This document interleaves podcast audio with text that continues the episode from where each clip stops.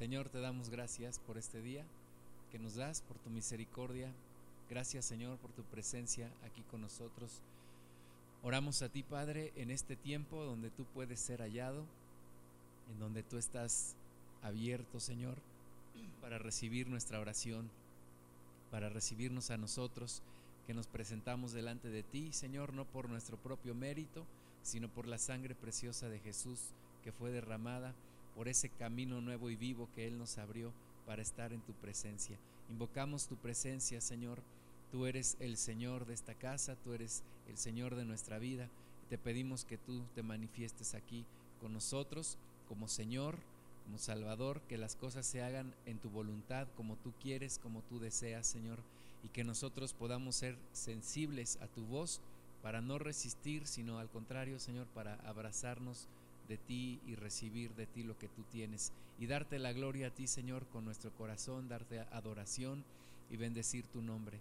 En tus manos ponemos, Señor, este tiempo de estudio, pidiendo que tú nos guíes y que podamos entender tu palabra para cambiar, Señor, que tú la vivifiques, Espíritu Santo, por favor, en nuestras vidas y nos rendimos a ti, Señor.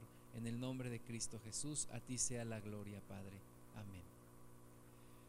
Bueno, vamos al libro de Lucas capítulo 3. Vamos a ver desde el versículo 23 hasta el versículo 38 y vamos a ver la genealogía de nuestro Señor Jesús. Un punto importante que se menciona en dos evangelios, en el de Lucas y en el de Mateo.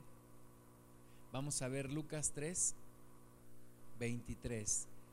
Dice, Jesús mismo, al comenzar su ministerio, era como de 30 años, hijo, según se creía, de José, hijo de Elí, hijo de Matat, hijo de Leví, hijo de Melqui, hijo de Jana, hijo de José, hijo de Matatías, hijo de Amós, hijo de Nahum, hijo de Esli, hijo de Nagai, hijo de Mat, hijo de Matatías, hijo de Semei, hijo de José, hijo de Judá, hijo de Joana, hijo de Reza, hijo de Zorobabel, hijo de Salatiel, hijo de Neri, hijo de Melki, hijo de Adí, hijo de Cosam, hijo de Elmodam, hijo de Er, hijo de Josué, hijo de Eliezer, hijo de Jorim, hijo de Matat, hijo de Leví, hijo de Simeón, hijo de Judá, hijo de José, hijo de Jonán,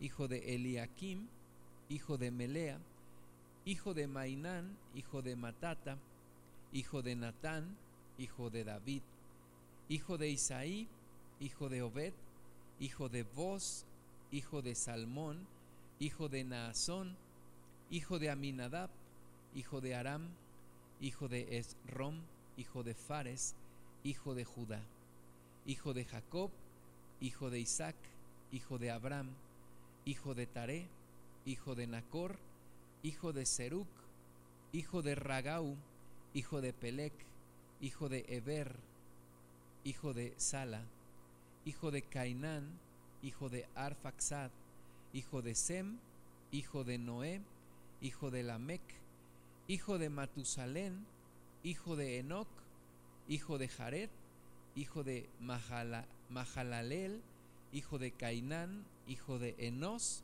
hijo de Set, hijo de Adán, hijo de Dios. Esta es la, la, genealogía de nuestro Señor Jesús que nos muestra Lucas. Ahora, esta genealogía es importante para demostrar que Jesús es el Hijo de Dios, que Jesús es el Mesías. Esa es la razón por la cual Lucas lo incluye. Es importante saber que Jesús es hijo de David, o sea que es de la descendencia del rey David. Y esta genealogía de Jesús vamos a verla también en el libro de Mateo, se encuentra también en Mateo. Mateo lo pone al principio de su evangelio. Lucas ya nos habló de la promesa de Juan el Bautista, de los bautismos en agua, y ahora nos habla de la, de la genealogía de Jesús, después de hablarnos del bautismo de Jesús. Sin embargo, Mateo es lo primero que nos habla en Mateo 1.1. Dice, libro de la genealogía de Jesucristo, hijo de David, hijo de Abraham.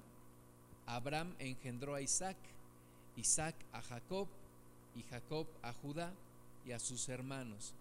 Judá engendró a Tamar, perdón, Judá engendró de Tamar a Fares y a Sara. Fares a Esrom y Esrom a Aram. Aram engendró a Aminadab, Aminadab a Nazón y Nazón a Salmón. Salmón engendró de Rahab a Boz, Boz engendró de Ruth a Obed y Obed a Isaí.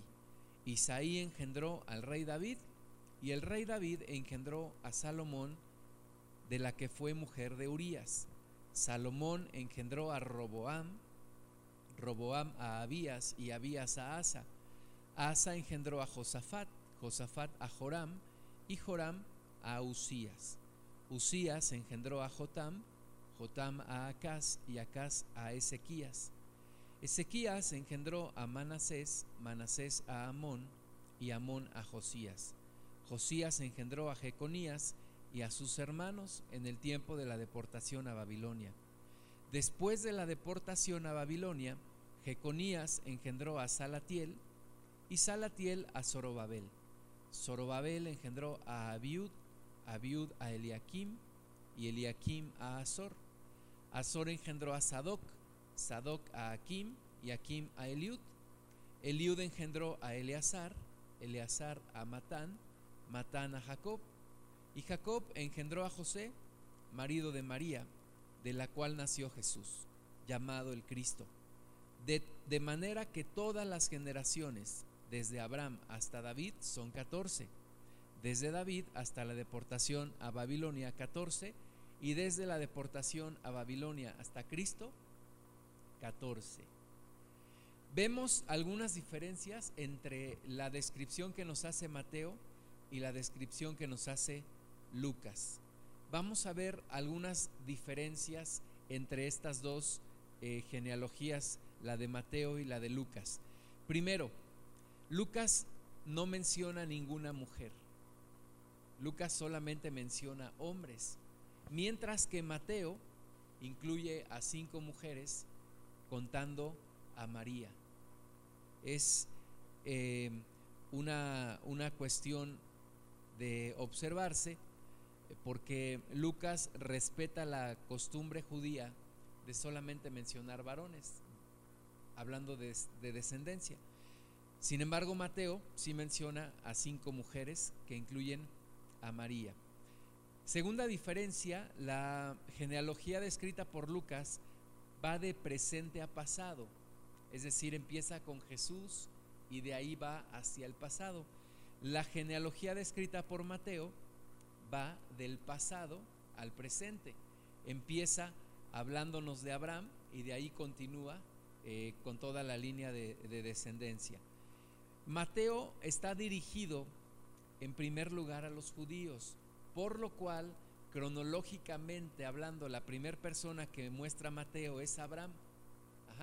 Sin embargo, Lucas, Lucas está dirigido más hacia la humanidad, es un evangelio más universal, y Lucas sí comienza desde Adán, ¿verdad?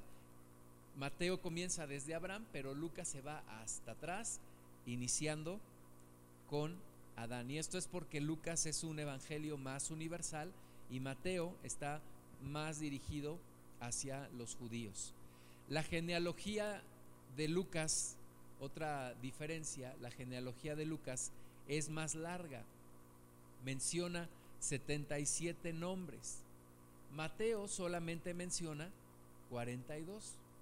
Ahora, ninguna de las dos genealogías es exhaustiva, es decir, ninguna de las dos muestra cada una de las generaciones, sino que ambas se saltan algunas generaciones. Entonces cuando dice Lucas, hijo de, no quiere decir exactamente que fue su hijo, sino que fue descendencia, porque se salta algunas, algunas generaciones. Ambos, tanto Lucas como Mateo, hicieron uso de registros que los judíos tenían acerca de las generaciones. Eh, tanto eh, Lucas como Mateo recurren a registros públicos que los judíos tenían, porque los judíos minuciosamente registraban todas las descendencias y existía esta estos registros que tanto Lucas como Mateo consultaron. Y bueno, eso permite que puedan hacer una descripción tal cual de la, de, la ascendencia de Jesús, comenzando desde Adán. Ahora, en el año 70, en la destrucción de Jerusalén por parte de Roma, allí se pierde todos estos registros. Pero antes de ese tiempo existía un registro minucioso de cada una de las personas, de las generaciones que se iban describiendo y que se iba registrando todo esto. Siguiente diferencia, y esta sí es una diferencia importante, Lucas identifica, estamos viendo, para los que acaban de llegar, estamos viendo Lucas 3:23 al 38, la genealogía de nuestro Señor Jesús, y estamos viendo, comparándola con la genealogía que describe Mateo en Mateo 1.1. Entonces, Lucas identifica como abuelo de Jesús a un hombre llamado Elí, mientras Mateo lo identifica como Jacob. O sea, Lucas dice que el abuelo de Jesús fue Elí, mientras Mateo dice que el abuelo de, de Jesús fue Jacob. Y esto es porque eh, la, genealogía que traza Lucas se basa en la genealogía de María. ¿Sí? Y la genealogía que traza Mateo la traza a través de José. ¿Ok? Por eso vamos a encontrar que desde el abuelo de Jesús, que es, eh, como dice Lucas, es Elí, de allí hasta el rey David no coinciden ambas genealogías, son diferentes. ¿Por qué? Porque una se va por el camino de María y, la otra se va por el camino de José. Ahora, ¿por qué se va por el camino de, José eh, y de María uno y el otro? La razón es que Lucas nos está diciendo en Lucas 3:23 que Jesús era hijo según se creía de José. Pero Lucas bien sabe, registra desde el principio, que Jesús no fue engendrado por José. Entonces, existiendo este, este punto, Lucas decide no mostrar la genealogía de Jesús a través de José, sino a través de María. Entonces nos va describiendo Lucas 3, 23 hasta el 38, la genealogía a través de María. ¿Sí? ¿No los he perdido? Ok. Este, ¿por qué no menciona el nombre de María? Si es la genealogía a través de María. Bueno, decía yo hace un momento que Lucas está respetando la costumbre judía de no mencionar las mujeres cuando se habla de genealogía. Entonces, por esa razón no, es, no aparece el nombre de María ni de ninguna mujer en la genealogía que nos muestra eh, Lucas. Lucas traza la genealogía de Jesús a través de Natán, hijo de David, y Mateo la traza a través de Salomón, hijo de David. ¿Esto qué quiere decir? Que por un lado José descendía de, la, de la línea de Salomón, sin embargo María descendía por la línea de Natán, hablando de los hijos del rey David. Una cosa importante es que por ambos, por ambas líneas, tanto por la de José como por la de María, Jesús desciende de el rey David. Es importante esto porque fue la promesa que Dios le dio al rey David, que de su descendencia nacería aquel que iba a reinar por siempre. Y Dios cumple su promesa. Y es una de las características que los judíos tenían muy en mente para identificar al Mesías, que el Mesías debía de, debía de, descender, debía de, de surgir de la generación de David.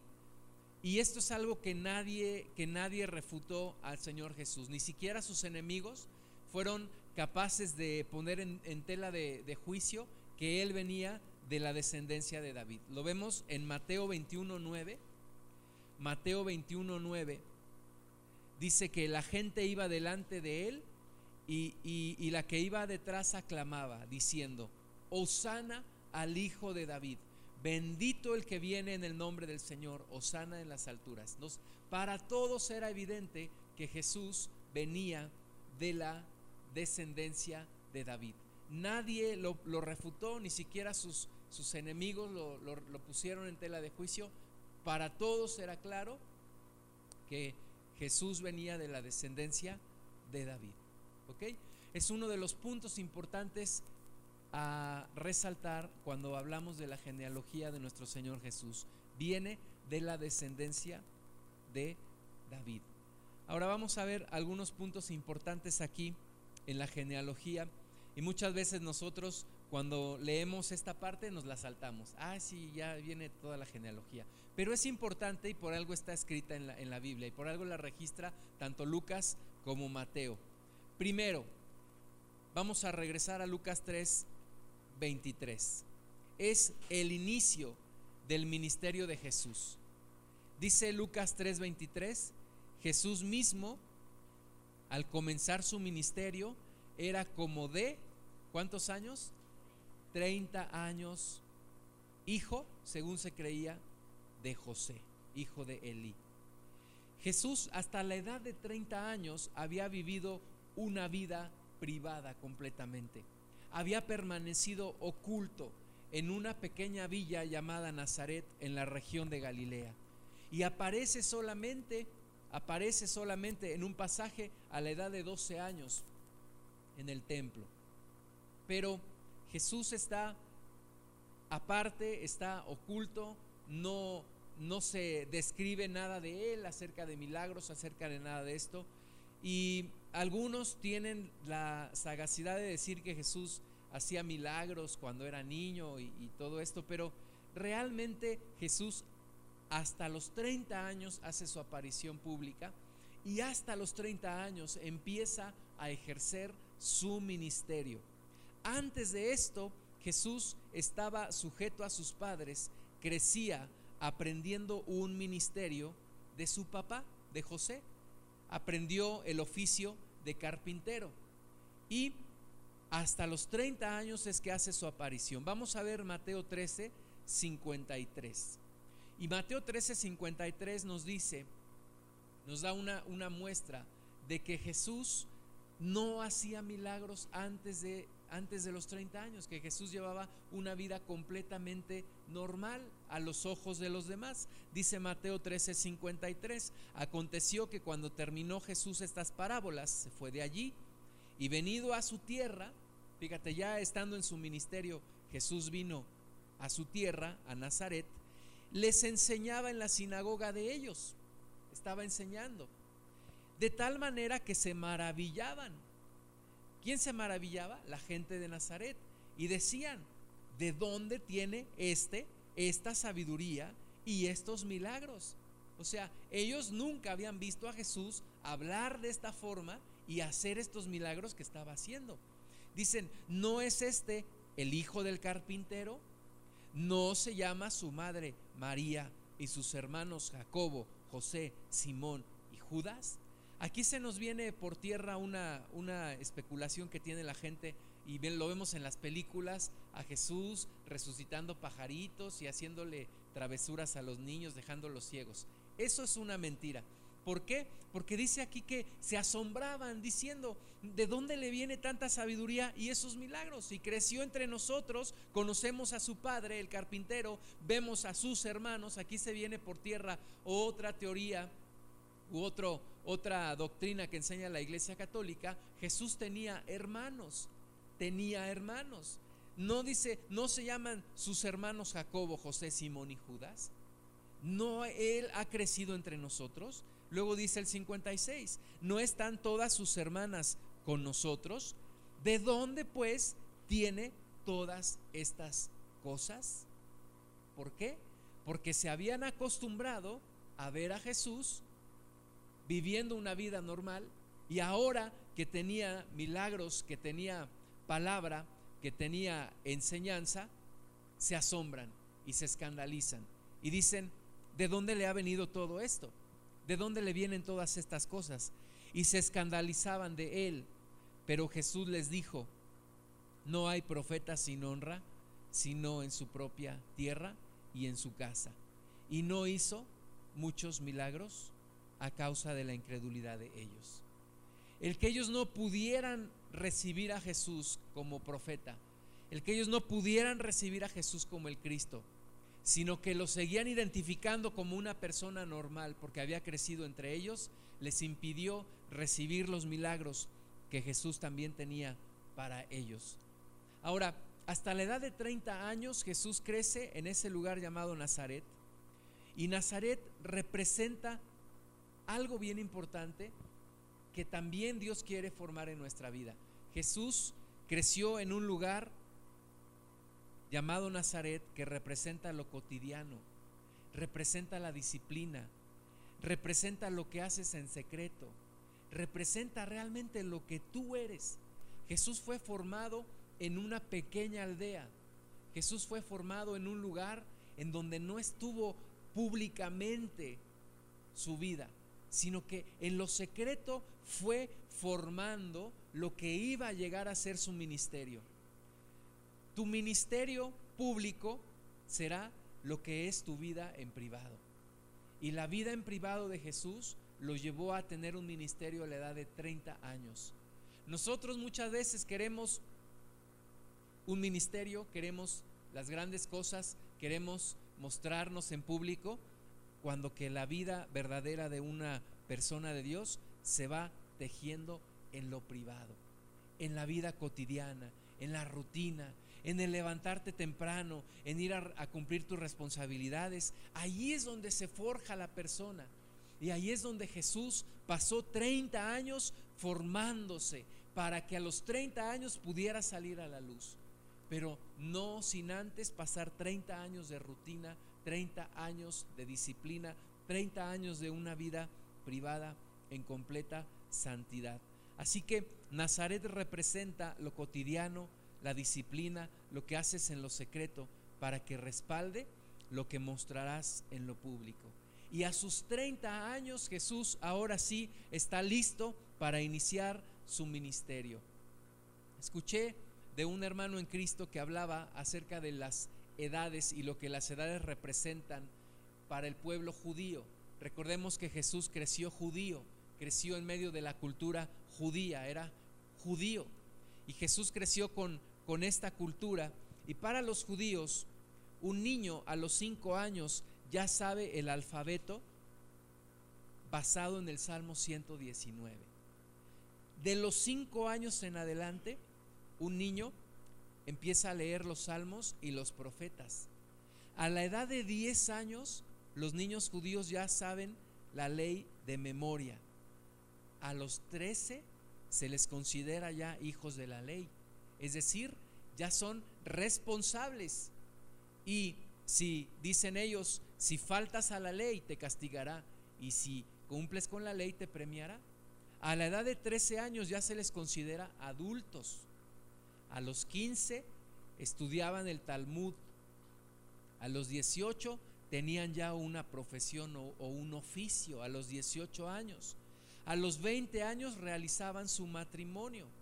A los 30 años se les consideraba en su completo vigor. A los 40 se les considera madurez de razonamiento. A los 50 se les considera consejeros. A los 60 el inicio de la vejez, a los 70 la edad canosa y a los 80 edad avanzada y a los 90 se les llama inclinados. Esa es la vida de un judío. Jesús a los 30 años en su completo vigor comienza su ministerio. Ahora, la edad de 30 años es representativa para varios hombres de Dios en la Biblia porque varios hombres de Dios iniciaron su ministerio a la edad de 30 años. Por ejemplo, Ezequiel comenzó su ministerio profético a los 30 años. Lo pueden ver en Ezequiel 1.1. Otro hombre que tuvo un cargo importante a la edad de 30 años fue José. José a la edad de 30 años fue nombrado primer ministro de Egipto. Esto lo pueden ver en Génesis 41, 46. Otro hombre es David. Cuando tenía 30 años tomó el trono de Israel. Lo pueden ver en el segundo libro de Samuel, capítulo 5, versículo 4. Y en general, los sacerdotes judíos iniciaban su servicio a la edad de 30 años. Lo pueden ver en números 4, 3. Así que es representativa la edad en la que Jesús comienza su ministerio, una edad de completo vigor, una edad en donde recibió toda la instrucción de sus padres. Dios Padre tuvo el cuidado de escoger perfectamente bien a sus padres que lo educaron. Lo vemos a la edad de 12 años haciendo preguntas ahí en el templo. Y vemos que el desarrollo de Jesús llegó a su culminación para que a la edad de 30 años pudiera ejercer un ministerio públicamente. Segundo punto aquí en estos versículos de la genealogía de Jesús. Hay una, una suposición que, que debemos de entender, que, y esta es la suposición de que José era su padre. Lucas 3:23 dice, Jesús mismo al comenzar su ministerio era como de 30 años, hijo, según se creía, de José, hijo de Elí. Se creía que Jesús era hijo de José. Sin embargo, biológicamente solamente tenía esa relación con su madre María.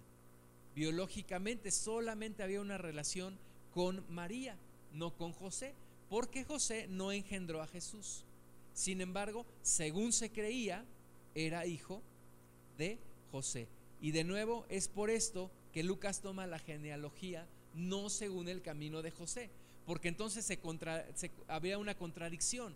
Si Lucas dijera, según se creía era hijo de José, y, y describiera la genealogía por José, estaría contradiciéndose. Por lo tal, Lucas menciona, según se creía era hijo de José, pero menciona la genealogía por el camino por la ascendencia de María. Entonces, se creía que era hijo de José, pero realmente sabemos que José no lo engendró. Tomó el papel de padre adoptivo, pero no era su padre biológico. Y tercer punto, hay un significado especial en cuatro nombres que se mencionan aquí en la genealogía de Jesús en Lucas 3 cuatro nombres que son importantes para, para Jesús y que son emblemáticos en la vida de nuestro Señor Jesucristo. Primero, Lucas 3, 38 nos habla de uno que se llama hijo de Dios. Dice que hijo de Adán, hijo de Dios. Y en el sentido eh, real, Adán no es que fuera hijo de Dios, o sea, eh, no era, no tenía la misma naturaleza que Dios. Sin embargo, Lucas lo menciona como hijo de Dios. Y Jesús sí toma este título de hijo de Dios. Entonces, Jesús es hijo de Dios. Se menciona esto en la genealogía en Lucas 3 porque Jesús es hijo de Dios. Y a través de su ascendencia, a través de su genealogía, este es un punto importante. Jesús es hijo de Dios, a su imagen y a su semejanza. Varón perfecto, varón sin pecado. Lucas eh, hace referencia a esto y Filipenses 2.6 nos dice que Jesús el cual siendo en forma de Dios, no estimó el ser igual a Dios como cosa a que aferrarse. Jesús es hijo de Dios. Jesús es hijo de Dios. También nos lo dice Colosenses 2.9. Colosenses 2.9 dice, porque en Él habita corporalmente toda la plenitud de la deidad. ¿En quién habita toda la plenitud de la deidad? En Jesús. ¿Por qué? Porque Jesús es Dios. Jesús es Dios. Por lo tanto, lleva ese título de Hijo de Dios. Segundo, segundo nombre que aparece aquí en ahora en Lucas 3 también versículo 38, hijo de Adán. Jesús es hijo de Adán porque Jesús es humano también. Es hijo de Dios, porque es Dios, pero también es hijo de Adán, porque es hombre. Y esta es la, la gran, eh, algunos le llaman misterio, pero es la gran maravilla de Jesús, que sea Dios y que sea hombre a la vez. Jesús es humano 100%, considerado en este sentido como hijo de Adán. Hebreos 4:15, Hebreos 4:15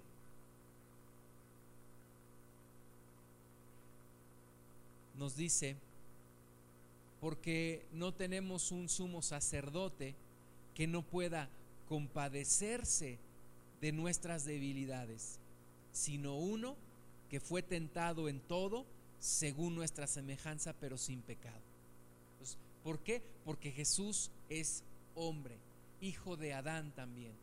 Jesús fue tentado en todo, no tenemos un sumo sacerdote que no nos pueda entender en nuestras debilidades, sino que Él vivió en el mismo recipiente como el nuestro, en un cuerpo como el nuestro, y fue tentado en todo, pero en todo fue hallado sin pecado. Entonces Jesús es hijo de Dios, es hijo de Adán también. Por eso Jesús se refiere a sí mismo como el Hijo del Hombre. Jesús es el único que está en el cielo que puede tener ese título, Hijo del Hombre, porque es el único que ha nacido de mujer allá en el cielo.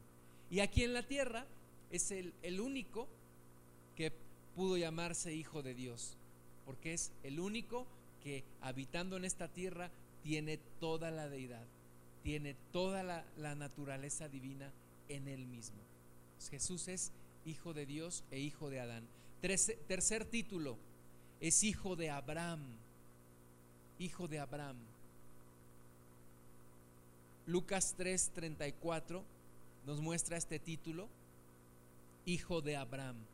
Jesús es la promesa que Dios le hizo al patriarca Abraham.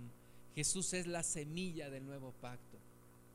Es importante mencionarlo en la genealogía. Jesús es hijo de Abraham. Gálatas 3, 16.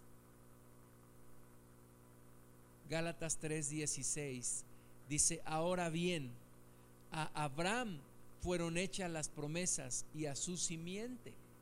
No dice y a las simientes, como si hablase de muchos, sino como de uno. Y a tu simiente, la cual es Cristo, a tu simiente, la cual es Cristo.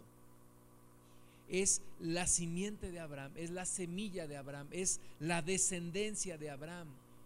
Jesús, a través de la descendencia de Abraham, que es Jesús, es que viene la bendición a todas las familias de la tierra.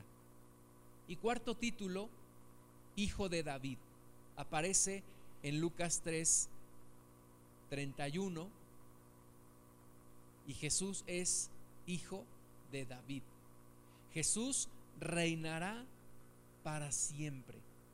Por eso es hijo de David, porque Dios le prometió a David que uno nacido de su descendencia reinaría para siempre y su reino no tendría fin. Apocalipsis 11, 15. Apocalipsis 11, 15 dice, el séptimo ángel tocó la trompeta y hubo grandes voces en el cielo que decían, los reinos del mundo han venido a ser de nuestro Señor y de su Cristo, y Él reinará por los siglos de los siglos. Es Jesús el Hijo de David, el que reinará para siempre, según la promesa que Dios le dio a David. Por eso es importante la genealogía de Jesús. Por eso es importante leerla y no saltársela. Es importante analizarla, es importante reflexionarla, es importante conocer que las promesas de Dios se cumplieron al pie de la letra. Y aunque desde David hasta Jesús en la genealogía, hablando cronológicamente, aparecen un montón de nombres que no vuelven a aparecer en la Biblia, más que el nombre de, de, de Salatiel, de eh, déjenme lo busco aquí, está en, en Lucas 3.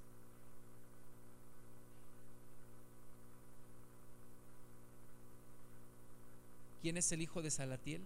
¿Alguien ayúdeme? ¿No? Zorobabel. Zorobabel, hijo de Salatiel. Son los únicos dos nombres que aparecen en la Biblia en otro lugar.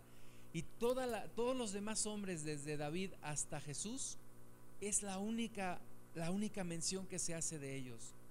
Sin embargo, es importante por la línea que va siguiendo nuestro Señor Jesucristo, que se cumple al pie de la letra cada una de las cosas que habían sido dichas acerca de nuestro Señor Jesús. Hijo de David, hijo de Abraham, hijo de Adán e hijo de Dios. Amén. La siguiente vez que leamos eh, la genealogía, no nos la saltemos, leámosla, entendámosla y demos gracias a Dios por el cumplimiento de cada una de sus, de sus promesas. Vamos a hacer una oración. Señor, te damos muchas gracias, te damos la gloria a ti, Padre. Gracias, Señor, porque en cada parte de tu palabra encontramos una enseñanza. Delante de ti, Señor, ponemos todo nuestro ser, nuestra mente, nuestro corazón, para poder entender tu palabra, Señor, para poder entender tu mensaje, para poder guardarla en nuestro corazón y poder meditar en ella. Te damos toda la gloria, Señor Jesús. Te damos gracias, Hijo de David, Hijo de Abraham, Hijo de Adán e Hijo de Dios. Te bendecimos con todo nuestro corazón. Gracias, Señor Jesucristo. En tu propio nombre